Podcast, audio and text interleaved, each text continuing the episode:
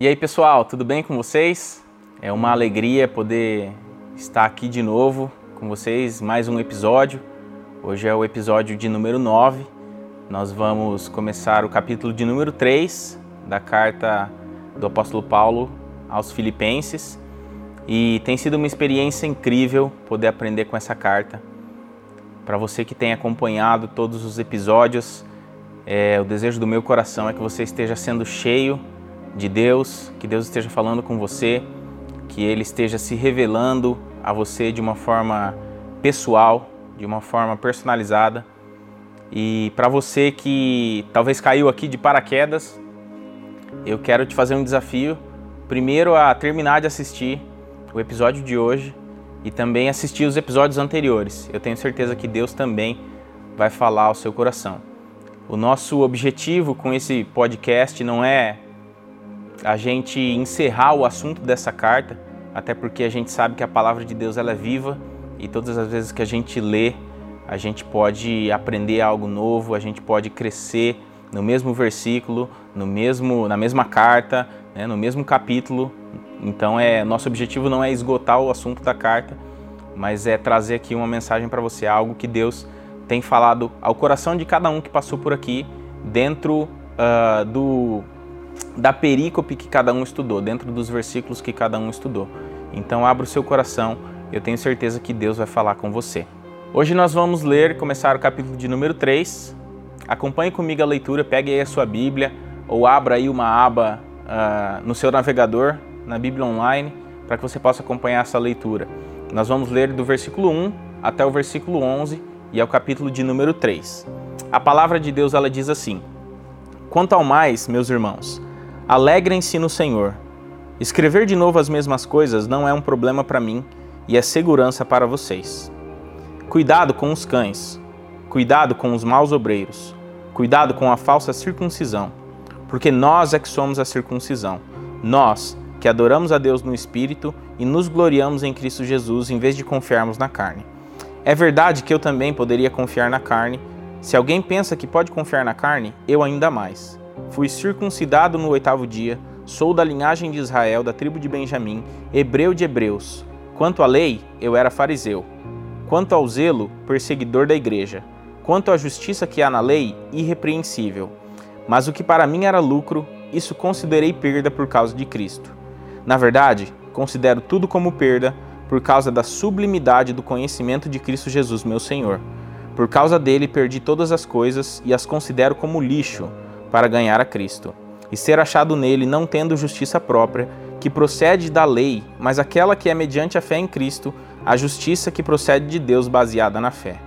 O que eu quero é conhecer Cristo e o poder da sua ressurreição, tomar parte nos seus sofrimentos e me tornar como ele na sua morte, para de algum modo alcançar a ressurreição dentre os mortos. Muitos de nós, quando crianças, passamos pelas famosas apresentações de fim de ano da escola.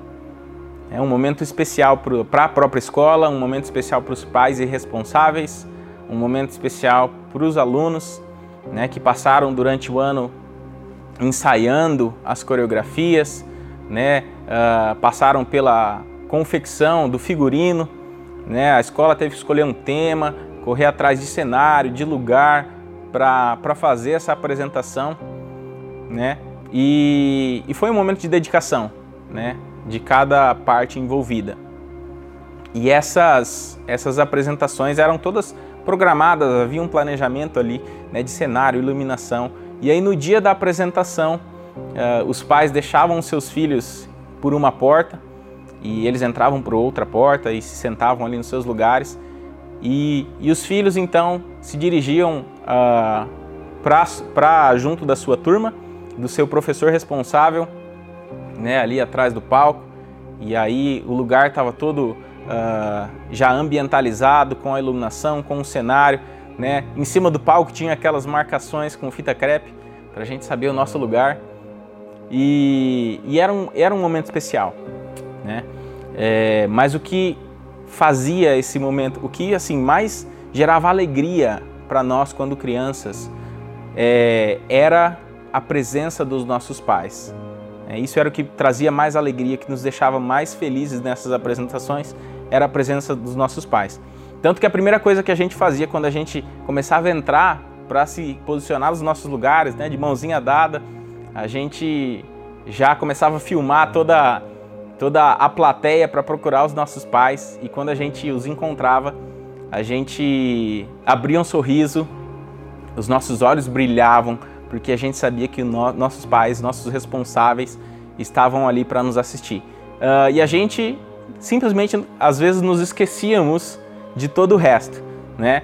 É, para aquele, aqueles que têm o privilégio de terem gravações desses dias, né, talvez você vai assistindo, você né, se viu ou ainda se vê, se você ainda tem essas gravações, você ainda assiste e se vê dando um tchauzinho para o seu pai, para sua mãe, né, é, fazendo o seu show particular para eles, porque aquele momento ali é, você simplesmente se esquecia de tudo e ali era você e os seus pais, você e os responsáveis por você, né? E o seu objetivo maior era era demonstrar a sua alegria para eles, né? Então você fazia questão de mostrar para eles o quão bom você era em improvisar as danças, né? E aí a gente não, né, às vezes não tinha limites para as nossas dancinhas e mesmo que a apresentação tenha sido um fiasco, mesmo que tenha dado qualquer tipo de problema uh, no cenário, na música, qualquer outra coisa, para a gente não importava, porque a gente sabia que os nossos pais estavam ali. E o maior, e a gente só agia dessa forma, porque a gente sabia que o motivo maior da nossa alegria estava presente ali conosco, que era os nossos pais e os nossos responsáveis. Então, nós agimos dessa forma porque nós sabíamos que o motivo maior da nossa alegria uh, estava, estava ali presente conosco, né? estávamos presente ali naquele momento especial. E era isso que fazia esse momento uh, especial e alegre. A verdadeira alegria uh, não estava no cenário, não estava naquilo que estava acontecendo em volta, na apresentação em si, mas estava no fato de nossos pais estarmos ali. E é sobre isso que eu quero falar com vocês hoje. Quero falar um pouquinho com vocês sobre alegria e eu vou trazer aqui uh, três motivos para a gente se alegrar no Senhor. Mas antes da gente desenvolver esses três motivos, eu quero fazer algumas observações com vocês uh, que Paulo traz aqui logo nos primeiros versículos. Bom, a primeira observação que eu quero fazer que Paulo traz aqui está logo no começo, com a expressão que ele inicia, que ele fala quanto ao mais, ou algumas versões diz finalmente, né? E aí ele continua. Essa expressão aqui, Paulo não está indicando que ele está encerrando né, todo o seu discurso, mas ele está simplesmente fazendo uma transição de um assunto para outro assunto. Então ele está encerrando uh, uma temática, né, um assunto, e ele vai começar outra temática. Então tudo que ele vai falar daqui para frente, né, vai estar, vai estar sendo influenciado pelas, pelas próximas palavras que ele vai dizer. Então tudo que ele discorrer daqui para frente é um assunto novo e vai estar totalmente ligado com um pouquinho do que ele vai falar logo no, na sequência. Em inglês nós temos uma, uma definição é, interessante que define bem esse tipo de situação que o Paulo está fazendo aqui, né? Te definindo tudo aquilo que eu vou falar depois está relacionado com o que eu disse aqui logo no começo. E em inglês essa expressão é set the tone, né? A gente uh, preparar o tom aí da conversa, né? Então é é isso que ele está fazendo aqui. E como que ele set the tone nessa conversa? é logo o que ele diz depois. E ele fala o seguinte: Finalmente, meus irmãos, alegrem-se no Senhor. Então, tudo que Paulo vai estar tá falando daqui para frente vai estar tá baseado nesse, nessa frase: alegrem-se no Senhor. E é importante a gente entender essa frase tão curta: alegrem-se no Senhor. Porque essa expressão no Senhor traz um significado que diz o seguinte: aquele a quem algo ou alguém pertence, aquele que tem o poder de decisão sobre algo ou alguém, aquele que tem o controle sobre a pessoa. É um título que expressa honra, reverência e respeito. Então, quando Paulo aqui está falando alegrem-se no Senhor, ele está falando, olha só, ele está reconhecendo que existe uma alegria. Uh, o cristão a alegria do cristão é no Senhor. E ele não fala, ele fala alegrem-se no Senhor, ponto. Ele não fala alegrem-se naquilo que o Senhor pode te dar. Alegrem-se nas bênçãos do Senhor. Alegrem-se no Senhor que pode fazer isso por você. Não, ele simplesmente está falando: se alegrem-se no Senhor. Então a alegria do cristão está totalmente uh, centralizada em Cristo, na pessoa de Cristo. O que traz a alegria para o cristão deve ser Cristo, deve ser agir de acordo com o que ele decidir para nós, do jeito dele e no tempo dele. Olha só, quando eu falo que eu estou me alegrando no Senhor e eu reconheço que o Senhor é aquele que toma as decisões na minha vida, não sou eu que tenho o controle, isso já gera uma alegria, porque olha só, Deus ele tem o melhor para nós.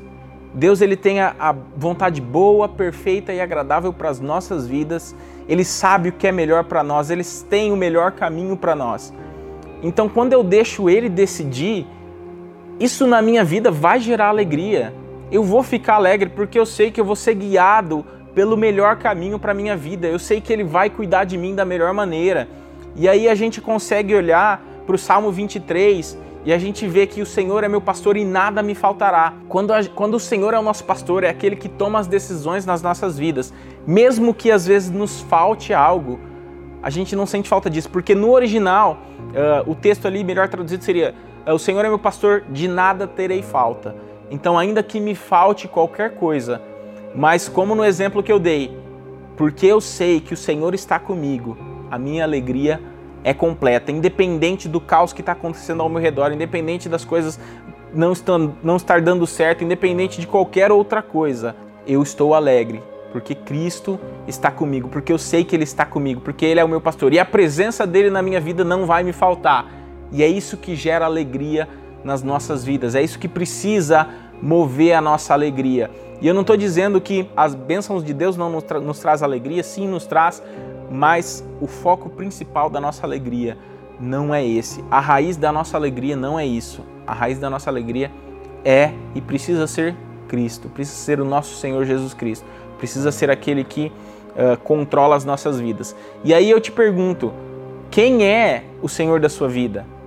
Você às vezes fala que Cristo é o Senhor da sua vida, mas será que Ele é mesmo? Porque se às vezes alguma coisa dá errado, né? Você está orando por alguma coisa aí, às vezes você não recebe aquilo que você está orando Será que você fica alegre né, simplesmente por ter Cristo na sua vida, por Ele estar ali com você? Né? Se às vezes alguma coisa dá errado na sua vida, se você perde alguma coisa que você tinha certeza que Deus estava ali, enfim, às vezes alguma coisa, um imprevisto acontece, né? Como você reage? Qual é o sentimento que gera no seu coração? Você fica alegre? Né? Você permanece alegre em Deus ou você só permanece quando as coisas estão dando certo? Né? Isso é um indicativo de, de quem é o Senhor da sua vida. Será que é de fato a pessoa de Jesus Cristo? Ou é todo o pacote que vem com Jesus Cristo que ele pode nos dar e que, enfim, às vezes a gente uh, ouve sobre? Então, Paulo aqui ele set the tone com essas palavras: alegrem-se no Senhor. E tudo aquilo que ele vai falar daqui para frente está relacionado com isso, com essa alegria que nós encontramos no Senhor. Paulo ele aqui também nos alerta que uh, as coisas podem, na verdade, nos roubar a alegria. Quando eu condiciono a minha alegria a coisas, né, a bens, a tanto coisas tangíveis ou coisas intangíveis, coisas materiais, essas coisas sim, elas né, podem nos gerar uma alegria, mas quando elas são uh, a raiz, o foco da nossa alegria, isso na verdade dá um efeito, né, acontece um efeito reverso de que a gente só se sente alegre é, quando a gente possui tal coisa, a gente só se sente alegre quando a gente tem lá os nossos, uh, os nossos bens, as nossas conquistas, né? Uh, há também um perigo em relação às coisas intangíveis que também podem roubar a nossa verdadeira alegria e às vezes a gente simplesmente se esquece. Né? Então, de novo, voltando àquele exemplo do, da introdução, a gente começa a olhar para o cenário, a gente começa a olhar para as luzes que não estão funcionando, a gente começa a olhar para todas tantas outras coisas e a gente se esquece de que Deus uh, é o centro da nossa alegria. E quando a gente começa a focar nessas outras coisas, que sim, podem gerar alegria, geram alegria, mas elas são passageiras. E eu não estou falando aqui que você buscar essas coisas, enfim, isso é errado em si mesmo, mas mesmo as coisas boas podem roubar a nossa alegria. Deus ele sabe que nós precisamos de coisas para a gente sobreviver, para a gente viver os nossos dias aqui. Mas é, a gente precisa se lembrar de que o nosso foco não, não deve ser a busca por essas coisas, porque quando nós buscamos a Deus em primeiro lugar, a gente sabe que Ele vai suprir as nossas necessidades. Às vezes não vai ser aquilo que nós queremos, mas sempre vai ser aquilo que nós precisamos, aquilo que nós necessitamos. E a gente, quando a gente busca a Deus, a gente consegue viver essa vida de alegria, essa vida de contentamento nele. Porque independente das coisas que eu tenho, independente da minha fama, se eu sou conhecido, se eu não sou, da minha reputação, eu tenho Deus, eu sei que Deus está comigo e ele é o motivo maior da minha alegria. Paulo ele também nos alerta aqui sobre uh, a possibilidade de pessoas roubarem as nossas, a nossa verdadeira alegria. E ele faz isso aqui colocando três adjetivos para um grupo de pessoas que ele está falando, né? E ele chama esse grupo de pessoas aqui de cães, maus obreiros e também ele usa o termo falsa circuncisão. Paulo aqui quando ele está falando desses três, uh, três adjetivos, não são três grupos de pessoas diferentes, é a, o mesmo grupo de pessoas que são uh, o grupo de judeus que não aceitavam a salvação dos gentios, ou seja, daqueles que não eram judeus, sem antes se sujeitarem às regras do judaísmo.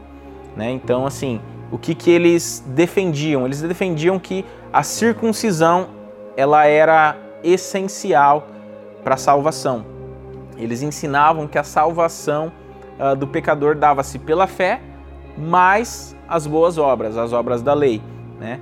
E a gente precisa entender que a nossa salvação é através da fé em Jesus Cristo, é através de nós crermos em Jesus Cristo.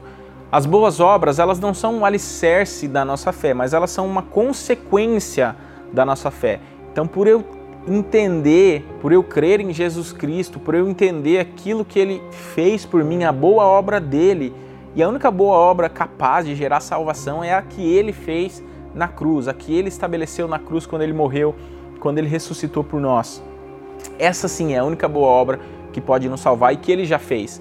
Então, quando eu creio, quando eu entendo tudo aquilo que ele fez, tudo aquilo que ele abriu mão, é, como a gente viu um pouco disso, né, nesses, nos episódios anteriores, não tem como eu não isso me mover a tomar atitudes, a, a agir de uma determinada forma, de uma forma diferente de como eu agia, mas isso como resultado da minha fé e não como alicerce da minha salvação. Eles pregavam então um evangelho que era focado no esforço humano, né? onde você era salvo por mérito. Né? Você, você tinha a fé, mas você também precisava merecer a sua fé. E aí você precisava fazer um monte de coisa. E a principal aqui que Paulo está uh, ah, refutando também é, é, a questão da circuncisão, explicando que a nossa circuncisão na verdade tem que ser do coração, tem que ser interior e não exterior. Às vezes a gente está cercado de pessoas que são pessoas que colocam um jugo, um peso na nossa vida, falando que nós precisamos fazer, nós precisamos fazer, nós precisamos fazer, nós precisamos fazer, e o foco está em fazer, está em merecer a salvação. E quando a gente está rodeado desse tipo de pessoas, a gente uh, potencializa em nós essa falta de alegria por Deus e pelas coisas de Deus, porque a gente começa a se encher dessas coisas e eu preciso fazer, eu preciso fazer, e nós nunca conseguiremos ou nunca conseguiríamos pagar toda essa conta uh, que a gente tinha. Então é quando nós estamos cercados por esse tipo de pessoas, a gente é, pode nós podemos perder a nossa alegria, essas pessoas podem roubar a nossa verdadeira alegria. Porque quando a gente entende que tudo já foi feito, eu preciso crer, crer em Deus para ser salvo. E a boa obra não vai vir aqui como uma como um alicerce da minha salvação, mas a boa obra é uma consequência da minha salvação. Por eu ser salvo, por eu ter entendido uh, aquilo que Deus fez, então eu passo a agir de uma forma diferente. Então nós precisamos ter tomar cuidado com as coisas que podem roubar as nossas, a nossa alegria e também com as pessoas que podem roubar a nossa alegria. Entendendo essas observações, uh, vamos então passar para o desenvolvimento daquilo que, que o apóstolo de Paulo né, vai nos trazer hoje, que está relacionado com alegrem-se no Senhor. Né? Então a gente já definiu aqui o tom da nossa conversa e vamos ver aqui três motivos pelo qual nós podemos se alegrar no Senhor. O primeiro motivo aqui Alegrem-se no Senhor, alegrem-se no conhecimento de Cristo. Esse é o primeiro ponto que eu quero destacar. Alegrem-se no conhecimento de Cristo. Esse conhecimento ele vai além de ter informações sobre Cristo. Hoje, uh, com a internet, né, enfim, hoje a gente tem inúmeras ferramentas para a gente ter conhecimento sobre Cristo, a gente saber sobre Cristo. E tem aí diversas opiniões, enfim. Né? A gente tem muita possibilidade de conteúdo sobre Cristo. Mas esse conhecer aqui que Paulo está falando não é um conhecimento apenas intelectual, conhecer, saber informações sobre alguém, porque isso não traz alegria para nós, mas esse conhecer está relacionado com um conhecimento baseado em uma experiência pessoal, adquirido através de uma proximidade daquilo que nós queremos conhecer. Esse conhecer também é, significa aprender a conhecer. E aí eu te pergunto: uh, você tem aprendido a conhecer a Deus? Porque sim, nós podemos aprender a conhecer a Deus. Quanto mais nós uh, temos uma experiência pessoal, quanto mais nós temos uma vivência com uma pessoa, mais a gente passa a aprender a conhecer essa pessoa, né? Esse conhecer também está relacionado a ser conhecido. Né? O que você, claro, Deus ele conhece todas as coisas, mas o que você, por vontade própria, demonstra para Deus? Como você se achega a Deus? Você se achega a Deus ah, apenas mostrando uma parte de você ou você se deixa ser conhecido, né? Uh, é a diferença às vezes ali de um namoro e de um casamento, né? Você está namorando a Deus, quando a gente está no namoro a gente às vezes não mostra, né? A gente evita às vezes mostrar algumas coisas, até porque a pessoa não está o tempo todo conosco, né? Ou você está casado, um relacionamento firmado, uma aliança com Deus, onde você uh, não, não tem nenhum tipo de, de máscara, nada, uh, você não cobre nada, simplesmente você se mostra uh, completamente para Deus. Esse conhecimento também está relacionado com reconhecer. Olha só que legal. É, você, no seu dia a dia, você conhece, você consegue, no seu dia a dia, reconhecer a Deus na sua vida. Quanto mais você conhece, quanto mais você consegue reconhecer a Deus na sua vida, tenha certeza que mais conhecimento você tem dele e eu tenho certeza que mais alegria você experimenta no seu dia a dia. É como esse essa palavra conhecimento a gente pode ilustrar da seguinte forma: você talvez tenha amigos, você talvez é casado, né? talvez seu esposo, sua esposa, enfim, talvez seu namorado, sua namorada, seu pai, sua mãe. Com certeza você tem alguém na sua vida que você é muito íntimo dessa pessoa, a ponto de você às vezes ouvir essa pessoa falando alguma frase e o tom que ela usa, você reconhece como ela está. Às vezes ela, ela fala, você pergunta, tudo bem com você? E a pessoa fala, tudo bem. Às vezes no tudo bem dela, você, cara, consegue interpretar um monte de coisa, né? Mas ela só respondeu tudo bem. Às vezes outras pessoas de fora não conseguem entender isso. Quem nunca, né, passou por aquele aperto no coração, aquele desespero quando seu pai, sua mãe simplesmente olhou para você. Eles não falaram nada, eles só olharam para você e você já entendeu um monte de coisa. Talvez você entendeu que eles estavam orgulhosos de você, talvez depois você entendeu que o negócio não ia ficar legal pro seu lado, que a batata ia assar. Por quê? Porque você tinha intimidade, você conseguia reconhecer uh, os sinais dessa pessoa, enfim, você tinha essa proximidade com essa pessoa. Então, olha só, eu posso ter um monte de informações sobre alguém. Por exemplo, uh, o Neymar. Olha aí que beleza. O Neymar, a gente na internet consegue procurar um monte, achar um monte de informações sobre o Neymar, onde ele nasceu, quando que ele nasceu, quantos quilos ele nasceu, qual hospital que ele nasceu. Enfim, a gente consegue fazer uma biografia dele sem mesmo ter conversado com ele, enfim, só pesquisando coisas, entrevistas que ele já deu. Mas se eu chegar lá na casa do Neymar, cheio dessas informações, bater lá na palma na casa dele, porque com certeza a casa dele não tem interfone, né? Você precisa bater palma lá para ele ab abrir a porta, abre aquela porta uh, de madeira, já meio surrada, né? E aí eu falo, ô Neymar, tudo bem? Ô Neymar, eu te conheço, ó, você é, é o filho de tal pessoa, você nasceu em tal lugar, em tal cidade. Cara, ele não me conhece. Né? Eu tenho informações sobre ele, mas eu não tenho intimidade com ele, eu não tenho essa experiência pessoal, eu não tenho essa vivência com ele.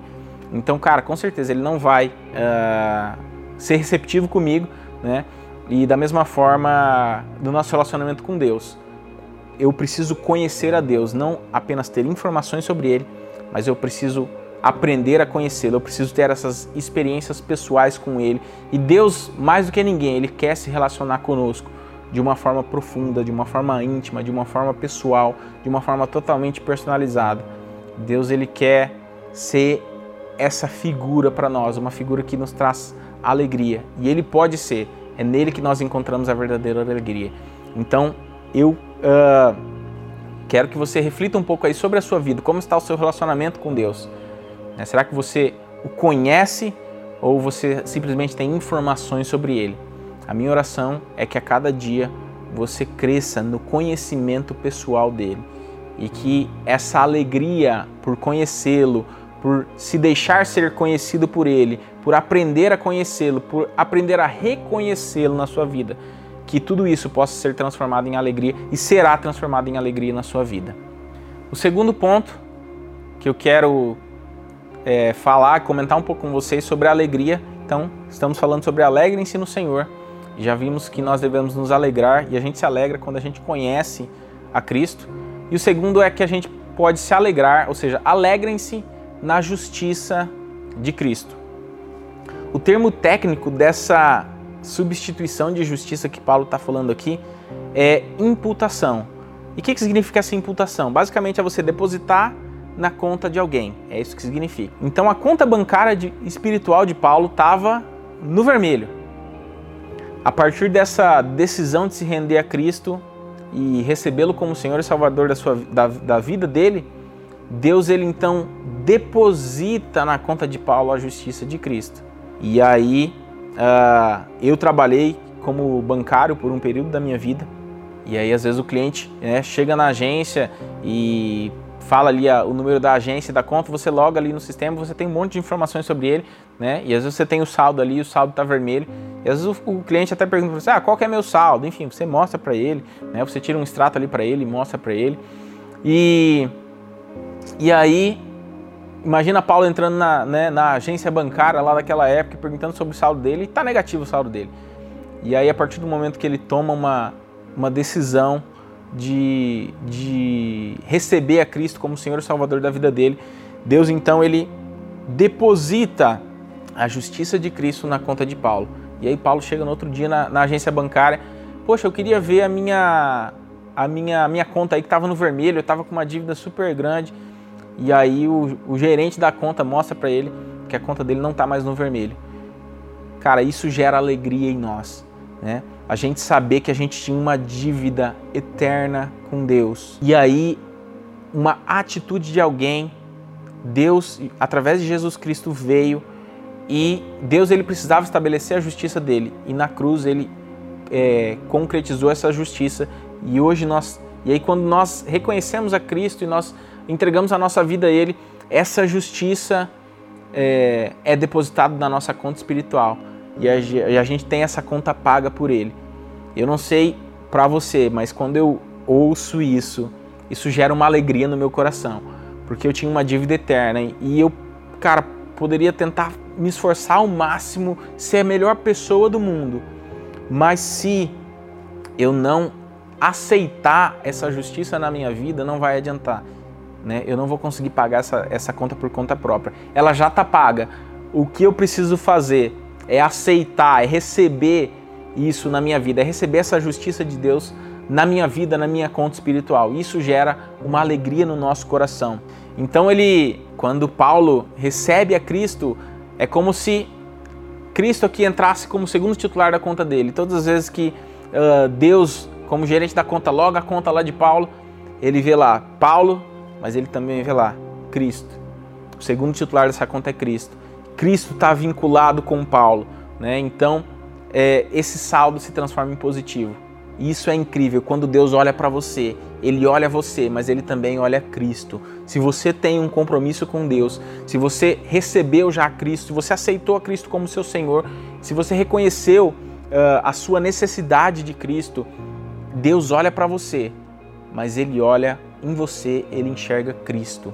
E a justiça de Cristo está sobre a sua vida. Isso precisa gerar alegria no seu coração e isso gera alegria no nosso coração quando a gente entende a profundidade disso. Então, o cristianismo não é aquilo que nós fazemos por Deus ou para Deus, mas é totalmente sobre aquilo que Deus fez por nós. Isso gera alegria no nosso coração e que isso possa gerar alegria no seu coração.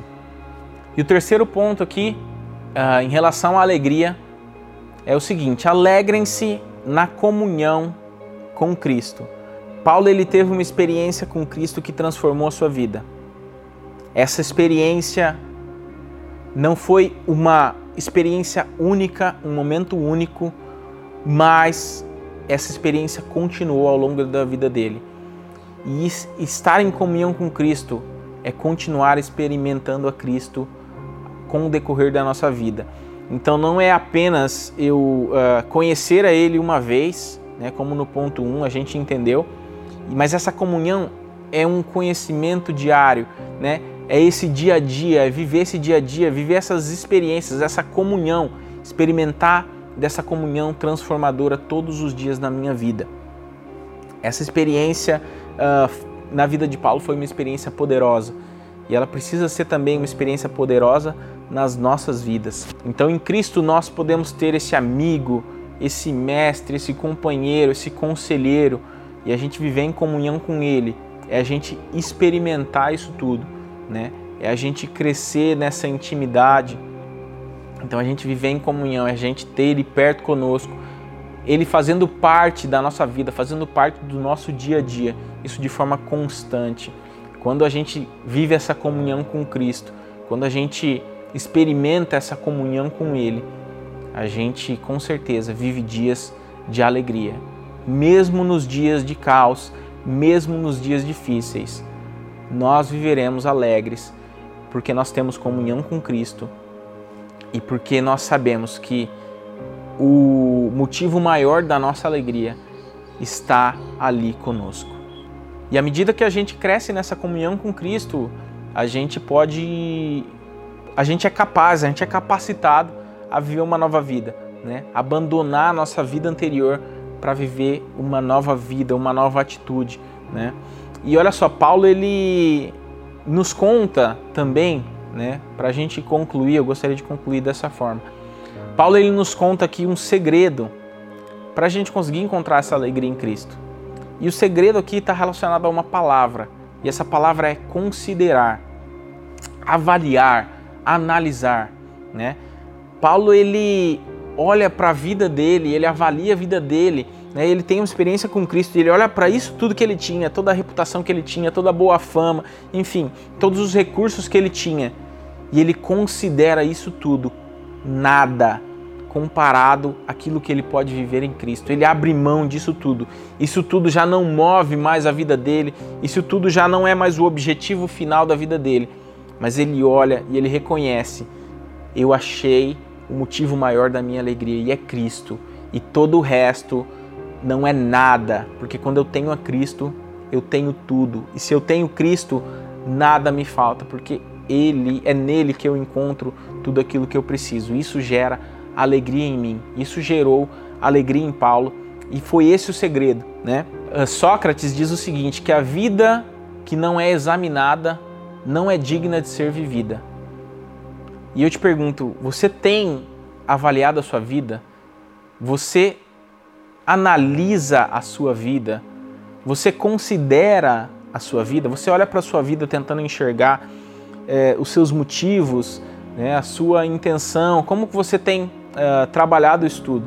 Nós precisamos avaliar a nossa vida constantemente para enxergar se nós não estamos perdendo o nosso foco. Né? Porque se a gente der uma bobeira, se a gente parar de avaliar a nossa vida quando a gente menos espera, pode ser talvez de pouquinho. A gente vai dar uma olhadinha para o cenário e depois volta e continua com os nossos olhos em Cristo e depois a gente olha de novo para a luz e quando a gente vê a gente está totalmente com os nossos olhos voltado para outras coisas ao invés de Cristo. A gente perdeu totalmente o nosso foco, consequentemente a gente perdeu toda a nossa alegria porque a gente deixou de olhar para aquele que é capaz de trazer a nossa alegria completa. Então assim, poucas pessoas hoje se dão o trabalho, né, de fazer essa de examinar a sua vida com seriedade para ver para tirar da vida aquilo que está afastando talvez de Deus, que está te fazendo perder o foco. Então eu te incentivo a buscar a Deus e a sempre avaliar a sua vida. Esse é o segredo. Né? Se você quer experimentar uma alegria, então esse é o segredo. Avalie, examine a sua vida Busque aquelas coisas que não estão alinhadas ainda ou que estão te, te fazendo te tirar, uh, tirar os seus olhos de Cristo. E aí sim você vai conseguir experimentar uma alegria no conhecimento de Cristo, uma alegria na justiça de Cristo e uma alegria na comunhão com Cristo. Eu espero que você seja cheio da alegria de Deus na sua vida e que você cresça nele, que você possa continuar sendo abençoado por ele e que ele possa ser o motivo maior da sua alegria. Deus abençoe você.